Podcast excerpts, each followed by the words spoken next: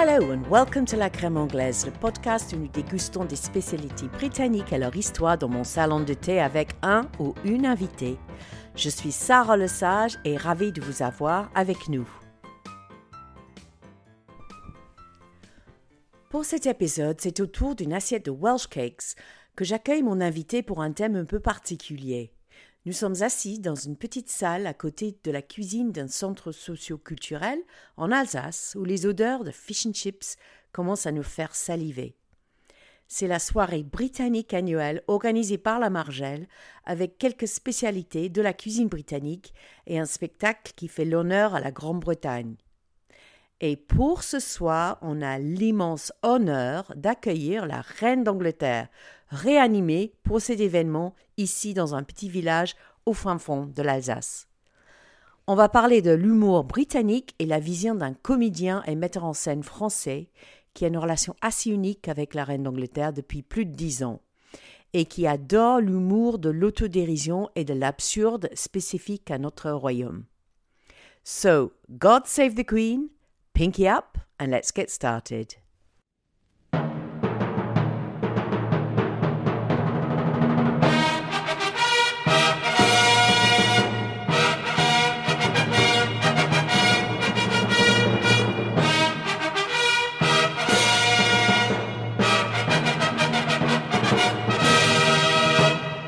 Alors là, je suis avec Laurent Guillaume Dellinger, auteur, metteur en scène, comédien et directeur artistique de la compagnie Déracine-moi depuis 2003 et qui allie des spectacles vivants avec des scènes de rue. Donc merci beaucoup Laurent Guillaume d'avoir accepté cette interview. Bonjour Sarah. Bonjour. Alors, euh, on se trouve à, à la Margelle, le centre socioculturel à Staffelvelden en Alsace. Alors, dans ton bio, j'ai lu que tu mets en scène euh, pas mal de choses anglais, par exemple Shakespeare, euh, l'opéra de Purcell, euh, plus de 40 productions dans une veine un peu franco-britannique, à la fois absurde peut-être, burlesque. Qu'est-ce qui t'inspire dans la Grande-Bretagne? Qu'est-ce que c'est pour toi l'humour britannique? Alors l'humour britannique, c'est déjà l'autodérision, c'est-à-dire la capacité vraiment de rire de soi-même et de, de le faire continuellement. C'est, euh, c'était, je pense que c'est un de mes premiers traits de caractère, c'est-à-dire j'aime beaucoup me moquer de moi-même et en même temps, euh, j'adore euh, interpréter des personnages et m'en moquer. Donc c'est vrai que c'est la base un peu de, de l'humour anglais. Et au-delà de ça, j'ai, j'ai rencontré dans mon parcours justement des, des, des artistes britanniques qui m'ont mis le doigt en me disant mais tu es plus britannique qu'un britannique dans ton travail. Et en effet, dans, à, travailler différents auteurs, je me suis rendu compte que j'étais vraiment shakespearien, que j'aimais vraiment jouer en dehors des théâtres, que j'adorais le rapport direct avec le public, et que, euh, et que voilà, et que c'est vrai que, que l'anglais est tellement plus sympa. oh bah la, France, le français, c'est une belle langue aussi, mais c'est vrai que c'est pas très français l'autodirision, et parfois ça c'est mal compris par des Français. Oui, et, euh, en même temps, voilà, par exemple, moi je suis pas, je suis pas trop fan euh, de l'humour français parce qu'en fait, il se moque assez souvent des autres, euh, et, je trouve vraiment que c'est très très sain de se moquer de soi et d'avoir, d'avoir, voilà, justement cette, ce regard autocritique sur soi tout de suite. Et c'est pour ça que quand je disais que, que je trouve que l'anglais est mieux que le français, je parlais bien entendu du citoyen. Mais euh, non, non, c'est vrai que l'anglais, il est vraiment funky. Les, euh, Anglais sont, sont des gens qui, euh, qui savent faire la fête. J'aime beaucoup faire la fête. Qui savent s'amuser aussi. J'aime beaucoup m'amuser. Et qui adorent le faire ensemble. Et ça, c'est ça c'est super. Voilà. C'est vrai, c'est vrai, je concorde. Alors, en 2006, euh, tu as écrit euh, un spectacle, coécrit, je crois, The Queen French Tour, qu'on va voir ce soir, euh, qui annonce l'arrivée de la reine d'Angleterre à la conquête de nouveaux sujets, euh, avec un protocole très strict, évidemment, euh, peut-être euh, qui va mettre en danger l'entente cordiale, je ne sais pas. Mais pourquoi avoir choisi d'écrire à mettre en scène un spectacle autour de la reine d'Angleterre alors que la plupart des Français, on peut le dire, sont fous royalement de la famille Windsor?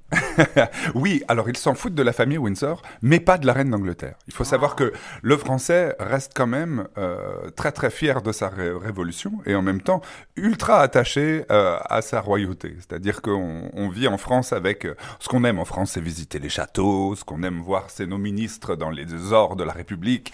On aime beaucoup ce côté très très très clinquant de, quelque part la royauté française qu'on a un peu oublié et toute l'aristocratie française. En étant très fier de s'en être totalement émancipé et en criant partout qu'on a inventé la Révolution française et qu'on a eu raison de, voilà, en tout cas de mettre ça de côté. Et euh, ce qui s'est passé tout simplement, moi c'est vraiment même pas une histoire de passion pour la reine d'Angleterre, mais un jour, euh, je suis avec un ami qui, euh, qui collectionne les voitures, les voitures anciennes. Bon. Alors, il n'est pas anglais du tout, et il est sur son catalogue, et puis il a une vieille Lamborghini euh, dans, le, dans, le, dans son garage, et puis je lui dis, écoute, tu devrais, en, en rigolant et en feuilletant ce magazine de voitures, je lui dis, tu devrais plutôt acheter une, la, la Rolls-Royce qui est juste là, et comme ça, on fait un spectacle c'est quand même beaucoup plus intéressant de faire un spectacle avec une voiture que de la sortir juste au meeting, quoi. Mm. Et, euh, et, en fait, il l'a fait. Et euh, quelques mois plus tard, il a décidé de se passionner pour les Rolls-Royce. Il arrive avec sa voiture et il me dit, on fait un spectacle avec. Et là-dessus, je dis, qu'est-ce qu'on va faire avec ça? On va mettre la reine d'Angleterre dedans. De toute façon, c'était sûr. On peut, on peut faire arriver la reine d'Angleterre maintenant. Elle peut arriver en Rolls-Royce.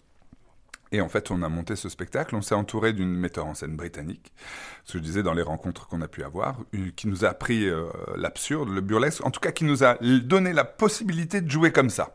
Et qui nous a dit, c'est comme ça qu'il faut jouer. Voilà, c'est du slapstick, c'est des tricks, c'est... Euh, et, c'est visuel. Et on est parti sur ce spectacle en se disant, et si la reine d'Angleterre faisait le tour de l'Europe, justement, pour un peu essayer d'avoir des nouveaux clients britanniques? Voilà. Parce qu'on sait que la, le, principal, euh, la principale peur et le, le principal euh, travail hein, de la famille britannique, enfin de la royauté britannique, c'est de sauvegarder la royauté britannique. Alors on s'est dit, tiens, le premier, la première chose qu'ils vont faire, c'est faire de la pub dans toute l'Europe. Et elle fait une tournée dans tous les villages et les petits villages, comme ici ce soir, hein, d'ailleurs. enfin, comme ce soir si euh, malheureusement elle n'avait pas disparu il y a quelques mois. Voilà. Mais comme qui dirait, pour ce soir, euh, je crois qu'il semble que son fils a repris le, le flambeau. Donc en fait, on l'a emmené, on a emmené pendant presque euh, dix ans notre reine d'Angleterre comme ça dans les petits villages, pas qu'en France, en Suisse, en Allemagne, en Italie, en Espagne, aux Canaries, on, on, on l'a ah emmené un peu partout. Et, et en fait, euh, on s'est rendu compte surtout qu'en fait, cette figure de la royauté était vraiment appréciée, mais dans toute l'Europe, et que quelque part, c'était peut-être la reine de tous les Européens, et surtout la reine de ceux qui n'ont plus de roi et reine. Et, euh, et d'ailleurs, on l'a vu aux funérailles de la reine, c'est que je pense qu'il y a autant de Français et, et, et d'Anglais qui se foutent de la reine d'Angleterre. Parce que quand Tout on, à fait. quand on, voilà, nous quand on a vu dans les funérailles, euh, voilà, je, je vais assez souvent en Angleterre et c'est vrai que c'est ça, ça reste presque 50-50 euh, le, les partisans de la royauté ou pas euh, en Angleterre et c'est normal d'ailleurs. Mais en France, c'est pas la royauté, c'est est-ce que vous aimez la reine d'Angleterre, vous savez qui c'est, est-ce que vous trouvez que c'est important, etc. Et en fait, les gens sont plutôt très contents de cette figure-là et l'apprécient beaucoup. Mais comme on apprécie en règle générale les personnes âgées. c'est ça. Pour moi, c'est vrai que c'était comme une vieille grand-mère ou une vieille tante. Et on était tous très touchés. On en a parlé avant, toi aussi, quand oui. elle est morte. Euh, J'imagine parce qu'elle t'a accompagné pendant toutes ces années d'une autre manière que la plupart des gens, parce que vous l'avez avec vous dans vos spectacles. Euh, Est-ce que ça t'a fait vraiment de la peine, sa disparition? Oui, et moi, j'ai, euh, en plus, j'ai eu, enfin, j'ai eu de la chance. J'ai, euh, c'est très étrange parce qu'en fait, ça fait, ça fait presque 16 ans que, enfin, 16 ans, pardon, ça fait, ça fait 10 ans qu'on tourne ce spectacle. Il y a plus de 250 euh, fois qu'on l'a joué dans plein d'endroits différents et on interprète ce personnage. C'est-à-dire que moi, je joue le majordome de la reine d'Angleterre. La reine est là, c'est ma meilleure amie d'ailleurs, Mathilde, qui l'interprète depuis des années. Et euh, et en fait, c'est, c'est, on l'a vraiment avec nous. C'est physique parce qu'en théâtre, on ne fait pas semblant. On est vraiment les personnages qu'on interprète. Et c'est notre histoire, puisque ce spectacle a, nous a fait connaître un peu aussi dans, toute l'Europe, en fait. Et euh, le jour où elle est morte, euh, j'ai eu un petit SMS comme ça, où j'ai, croisé d'abord ma, stagiaire qui m'a dit qu'il euh, y avait un problème avec la reine, se sentait pas très bien à 3 heures de l'après-midi. Puis j'ai fait oui, ah, allez, ah, bah, ça va. Oh, à chaque fois, on a une alerte. Le, le, on va dire que le Guardian ne sait plus quoi dire. Et en fait, il se trouve que j'ai un très bon ami qui est euh, chroniqueur culture en France pour le Guardians. Et, euh, en fait, euh, je, me pose à la terrasse d'un café et puis j'ai un message qui me dit Hey, une, deux heures avant qu'on le sache, enfin, qui, qui, est le communiqué de Buckingham, la reine est morte depuis une heure. Regarde à la télé, ils sont tous en train de, monter à Balmoral. Ils sont tous habillés en noir, ils font la tête. Eh ouais, ça fait une heure qu'elle est morte. Et il le savait puisque les rédactions étaient déjà au courant avant. Et en fait, j'y croyais pas vraiment. Et j'ai appelé ma mère, j'ai appelé ma sœur tout de suite, puisque ma sœur aussi, et ça c'est la petite subtilité de ma famille, est citoyenne britannique et aime beaucoup la reine et a prêté serment devant la reine l'année dernière. Enfin, devant la reine, ou en tout cas euh, prêté, prêter allégeance à la royauté britannique, au roi maintenant au roi d'Angleterre.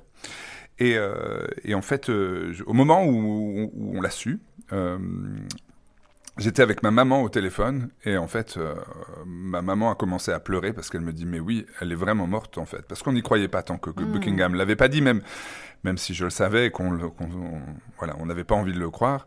Et en fait, j'ai pleuré pendant, je pense, une bonne demi-heure avec mes amis. On était en face, en, en ayant le sentiment que quelque part une partie de mon histoire artistique s'arrêtait. Et, euh, et, en fait, ouais, ça a été, ça a été un vrai choc émotionnel parce que je, vraiment, je pense comme, comme toute l'Angleterre, je m'y attendais pas du tout.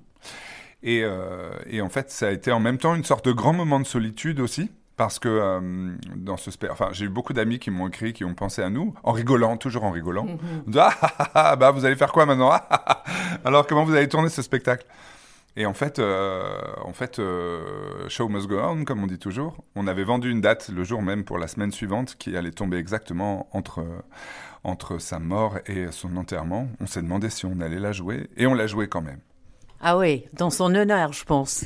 On l'a joué en son honneur, on a changé, puisque c'est une situation réelle, c'est-à-dire que c'est vraiment euh, la reine normalement qui arrive. Donc nous, on peut faire de l'absurde avec une vraie situation qu'on décale. Or, euh, on s'est dit, bah écoute, la situation c'est la même, sauf que c'est pas la reine qui arrive, c'est le roi. Et en fait, le roi est annoncé. On annonce le roi. On, part juste du principe que le roi arrive. Sauf que ce n'est pas le roi qui sortira de la Rolls-Royce, c'est la reine d'Angleterre. Et on va tous réagir à ça. C'est-à-dire que c'est pas normal, elle est morte depuis une semaine, il y a un problème. Et on est, on est tous terrorisés. Et, et ça fait quelque chose de très drôle et de totalement absurde, donc encore plus absurde et en fait, on a passé, le, je pense, le spectacle le plus drôle qu'on ait jamais passé dans l'histoire de notre spectacle, en se disant que ben, on avait encore de l'avenir, donc, avec euh, cette petite dame. C'est vrai, et c'est vrai qu'elle a touché beaucoup de personnes. On l'aime, on l'aime pas, mais c'est quelqu'un qui a été quand même là pendant 70 ans. Euh, euh, et donc depuis, dans, votre spectacle, vous avez dû changer des choses? Oui, justement, on a changé puisqu'elle est morte. Donc dans notre, dans notre spectacle, aussi curieux que ça puisse paraître, elle est toujours morte. ça n'a pas changé. D'accord. Mais, euh, mais, euh, mais voilà, après, euh, après au théâtre, il peut toujours se passer un million de choses. C'est le principe d'ailleurs. Et, et, et puis, alors c'était très étrange parce qu'on n'a jamais... ça n'arrive jamais, le fait que vous ayez un personnage qui meurt vraiment. Bah non. Bah non, puisque en général, déjà, où les personnages n'existent pas, ou les personnages sont déjà morts. Mais bon voilà, quand on joue euh, Richard III, Richard III est mort depuis bien longtemps. donc, euh, donc euh, en fait, non, non, c'est c'est c'est à découvrir. Et nous, ce qui est un peu fou aussi, c'est qu'à chaque fois qu'on est dans le plateau et que le spectacle commence, on croit tellement en cette situation nouvelle que on se demande même et on se surprend. À, on a l'impression qu'on est en train de réécrire la, la nouvelle histoire. Et c'est vrai que euh, là, depuis qu'on l'a rejoué, on s'est dit que euh, voilà, le spectacle est tout nouveau maintenant. On prend énormément de plaisir à le faire puisqu'on redécouvre un peu des choses. Il faut savoir qu'au bout de 230 dates, euh, voilà, vous êtes un petit peu réglé comme une horloge et puis parfois vous vous ennuyez un peu. Et en même temps, moi, j'ai pris 10 ans entre les deux, donc je fatigue aussi parce que c'est très crevant. Et du coup, ça m'a redonné un peu de la pêche en me disant ah là là. Mais bon, c'est surtout, on est surtout là pour faire rire et on est là pour faire rire avec quelque chose qui nous rassemble. Alors aussi curieux que ça puisse paraître, la reine d'Angleterre continue à rassembler les gens, à faire rire toujours les gens, ou en tout cas à les passionner, et c'est pas terminé, et c'est pas fini. Et peut-être c'est même le début euh, d'un très beau souvenir. J'espère. en tout cas, c'est vrai que c'est un vrai rassembleur. On voit ça avec les street parties euh, dans le pub où vous avez les gens de toute euh, classe sociale qui se retrouvent autour de la reine.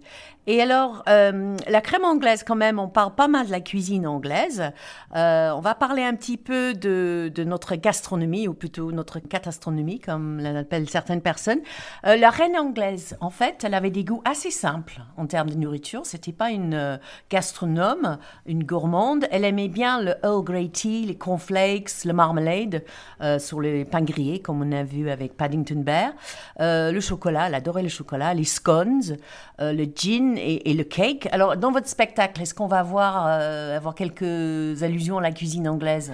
Alors, euh, curieusement, dans tous nos spectacles, puisque j'adore manger, d'ailleurs, je crois qu'on peut préciser un peu à, tous ceux qui nous, qui nous écoutent qu'on est quand même devant un magnifique plat de Welsh scones et que moi, j'essaye euh, désespérément d'en manger et j'en ai déjà mangé quatre. il faut absolument que j'arrête ça tout de suite. Mais, euh, mais, mais oui, alors bien entendu, on va avoir, on va avoir quelques allusions à la gastronomie, mais on a surtout des allusions au thé. Euh, la cérémonie du thé, notre Lipton Ice Tea ah en plein milieu euh, du, du, spectacle. C'est un petit peu un grand moment de. Euh, de... Mais voilà, la reine et, la reine, là, on est, on est beaucoup plus porté sur, on va dire, une relation franco-britannique. On a dans le spectacle deux. deux montagnes, montagnes, hein, une vraie confrontation culinaire franco-britannique, c'est qu'on a deux boissons qui s'affrontent dont la reine raffole le champagne et le thé. Ah. Donc la reine veut boire du champagne, elle va piquer la bouteille et siffler la moitié de la bouteille, alors que, euh, alors que le majordome veut vraiment qu'elle boive son thé, sa petite tisane, la petite mamie. Mais euh, que nenni, elle finira la bouteille de champagne. Voilà, ça c'était. Euh, c'est shocking, ça, très shocking. Et toi, Laurent Guillaume, quels sont tes plats britanniques préférés? Ah, ah, alors moi, moi j'ai les gingerbread de Noël et ça tombe bien, ça arrive. Ah enfin, on, voilà. Et puis il y a un autre truc aussi, c'est ça, c'est dans la dans la dans la pâtisserie, euh, c'est euh, le, short, le shortbread. Ah ouais. Et ça, c'est ça, c'est un truc incroyable. Et ça, je l'ai découvert parce qu'en fait, je, je, dans une vie antérieure, je travaillais, euh, enfin, j'étais, je dirigeais un centre culturel franco-britannique qui avait une petite, euh, on était juste au bord de la Manche. Hein, la mer était à quelques, quelques dizaines de mètres euh, du théâtre dont j'avais la direction, et on avait une cafétéria avec des, des, des, pâtisseries anglaises qui arrivaient à chaque fois, et on avait du shortbread. Et le shortbread, je pense que dans l'histoire des, des, des, gâteaux, alors pour pour la petite histoire, le shortbread, il est très connu en France parce que Twix, les Twix, vous savez, les anciennement Raider pour les plus anciens. Euh, le Twix, c'est un shortbread anglais. Et en fait, c'est euh, simplement, il est industriel et absolument pas bon. Mais, euh, et enrobé de chocolat et caramel. Enrobé, c'est du caramel enrobé de chocolat avec un petit biscuit au beurre. et c'est c'est formidable, c'est surtout ultra sucré, c'est fat comme il faut, sauf que quand on vous sert du shortbread. Le Twix, ça a la dimension justement des petits doigts. Hein. Le shortbread, quand vous l'avez dans l'assiette, ça a la dimension d'un morceau de gâteau. Et là, vous vous rendez compte qu'en croquant dedans, vous avez pris 10 kilos. Voilà.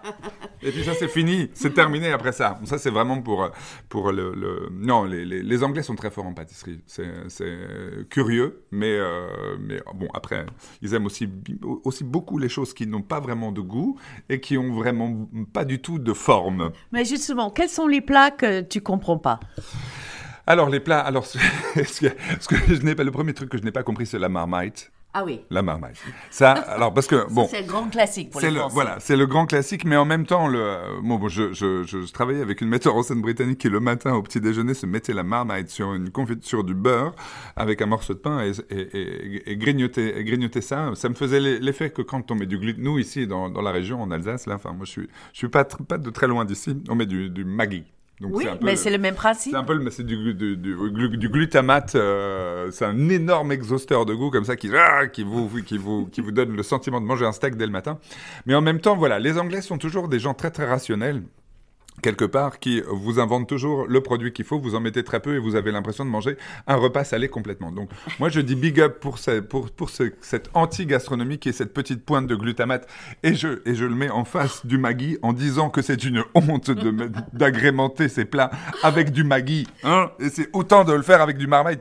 Arrêtez ça tout de suite. Bon, voilà. Maintenant c'est vrai qu'il y a, y a tel, tel... Alors on, dit toujours que les Anglais, que la cuisine anglaise est tragique, et en même temps, euh, c'est vrai que quand on voyage assez souvent à Londres et qu'on voit le nombre de merveilleux restaurants indiens, le merveilleux restaurant asiatique, la cuisine du monde qui se retrouve dans ce pays, l'Angleterre c'est quand même le plus grand pays des colonies à travers le monde, c'est celui qui a mélangé le plus sa gastronomie dans tous les sens, et ce serait euh, faire un affront à l'Angleterre que de dire que euh, la cuisine britannique n'est que britannique, elle est surtout aujourd'hui la cuisine du monde, et ils sont beaucoup plus plus fort que euh, le reste, euh, le reste de l'Europe pour pouvoir euh, et savoir intégrer en tout cas les, les, les talents culinaires et gustatifs du Commonwealth. Bah, c'est vrai, on est assez créatif, mais on a quand même, j'insiste, un retour sur la cuisine anglaise assez remarquable en Angleterre je t'encourage aussi, quand vous allez à Londres, de goûter, euh, de, tester aussi les restaurants britanniques. Vous avez Jimmy Oliver aussi, attention, hein, ça, ça, ça c'est pas rien pour tous ceux qui ne le connaissent pas. Est-ce qu'il y a quelqu'un qui ne connaît pas Jamie Oliver? Et là, maintenant, euh, euh, Laurent Guillaume, on arrive à le moment du faux pas, le moment faux pas culinaire. Est-ce que tu as une petite histoire croustillante à me raconter? Du faux, de faux pas culinaire. je, je, pense, alors vraiment dans le faux pas, faux pas, euh, je... Non. Alors voilà. Maintenant c'est malin parce qu'il faut vraiment que je, faut, vraiment que je tombe dessus. Le, euh, le, j'avoue, euh, encore une fois, pour moi, le faux pas, c'est de mettre de la marmite dans n'importe quoi. Mais, mais euh, non, j'ai un jour, si, si, il y a quand même, il y a quand même, il y a quand même. Alors, ça va être méchant parce que c'est justement exactement le contraire de ce que j'ai. alors, non, j'allais dire, c'est le contraire de ce que j'ai en face parce que euh, j'avais euh, ma maman qui essayait désespérément de faire des, euh, des, scones mhm. et qui faisait des espèces de grenades qui arrivaient à, qui arrivaient à détruire une fenêtre hein, très rapidement. Je, alors, on ne sait pas si c'était les myrtilles qui explosaient, mais il y avait quelque chose qui fonctionnait pas vraiment. Mais en tout cas, la recette, elle n'était pas vraiment au point. Mais non, moi, j'ai essayé chez moi de faire quelque chose que, que, que encore une fois que j'adore et que je ne sais pas faire et que j'ai toujours raté. Et à chaque fois que je le rate, c'est une catastrophe parce que c'est très dur à faire. C'est les crumpets. Ah oui Et euh, moi, j'arrive pas, j'ai toujours raté mes crumpets, ou alors c'était une sorte de truc tout gluant, ou alors je n'arrivais pas à les cuire correctement, ou alors c'était... Et, et, je me disais, mais c'est quand même pas possible c'est comme rater des crêpes, c'est impossible. Et c'est un truc que je ne sais pas faire. Donc je pense que vraiment, c'est juste quelque chose qui est fait pour qu'on l'aime bien. Mais à partir du moment où on demande de le faire, c'est complètement. C'est toi qui donne la mauvaise réputation à la cuisine anglaise. Hein, si on a goûté euh, tes crumpets. C'est sûr. Alors après, on pourrait hein, aller bien entendu vers le bœuf à la menthe, mais je n'en ai jamais mangé en Angleterre. C'est totalement faux. Et sinon, le haggis, c'est absolument immonde. Mais euh, quand on aime être un petit peu un bourlingueur et de manger les choses et de dire, hum, oui, c'est très bon, hein, c'est vraiment très bon l'estomac de, brebis farci. On aime, on aime beaucoup ça. mais non, non, mais non, non. Est-ce qu'il y a vraiment un faux pas euh, Oui, oui, ça, peut. Je ne sais pas. Je, moi, moi je n'en ai pas, vraiment vécu. Ouais. D'accord. Mais écoute, Laurent merci beaucoup d'avoir euh, euh, participé à cette podcast et j'ai hâte de voir le hein. Queen French Tour. C'est bon, hein, c'est ce qu'on a. Et je pense qu'il va continuer de faire le tour des villages en, en France et en Europe. Donc, allez-y. Euh, je pense que tout le monde va passer un super moment et on serait très contente de revoir la reine encore. Hum, je, prends de l'énergie, je continue à manger des scones parce que je vais monter sur scène après. Je vais terminer comme un légume. et à mon avis, je vais décéder avant la fin comme la reine d'Angleterre. Voilà, on va voir qui est le zombie de qui. Merci d'avoir écouté la crème anglaise. Vous trouverez ma recette pour le Welsh Cakes sur le site de la crème anglaise.eu. Et pour trouver les dates de tournée de The French Queen Tour et d'autres spectacles, je vous invite à aller sur le site de deracinemoa.com. Ouais, c'est pas facile à dire. D-E-R-A-C-I-N-E-M-O-A. Une compagnie basée à Metz. Tous les épisodes de ce podcast sont disponibles sur le site de la crème anglaise et vous pouvez aussi les écouter sur Spotify, Deezer, Apple, Google et toutes vos plateformes de podcast habituelles. À très bientôt pour une nouvelle dégustation. So cheerio and see you soon.